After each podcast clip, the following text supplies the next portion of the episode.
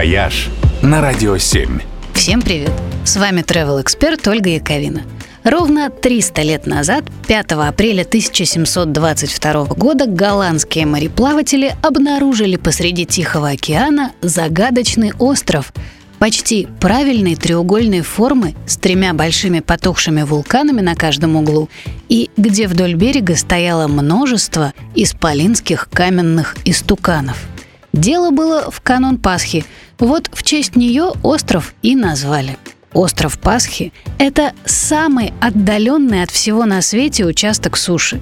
До ближайшего континента от него почти 4000 километров – Неудивительно, что планете долгие годы не было до него никакого дела.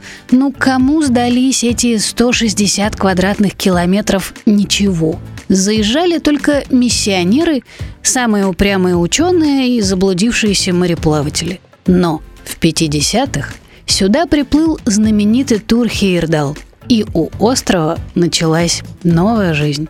Хирдал написал книгу о тайнах Рапануи, как его называли местные жители.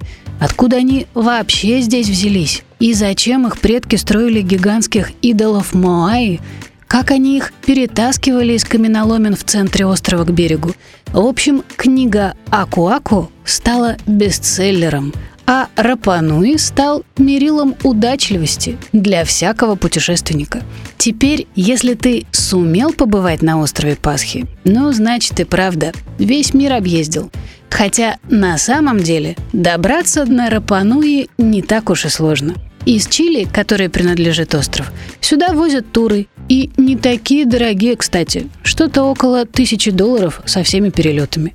Неделю туристы девятся на Моаи, гуляют по кратерам и лавовым полям, валяются на пляже, объедаются отличным тунцом в эко-деревне. Ну, в общем, не делают ничего особенного. Если только не думать, что делают они это на самом краю географии, от которого вот и правда дальше некуда.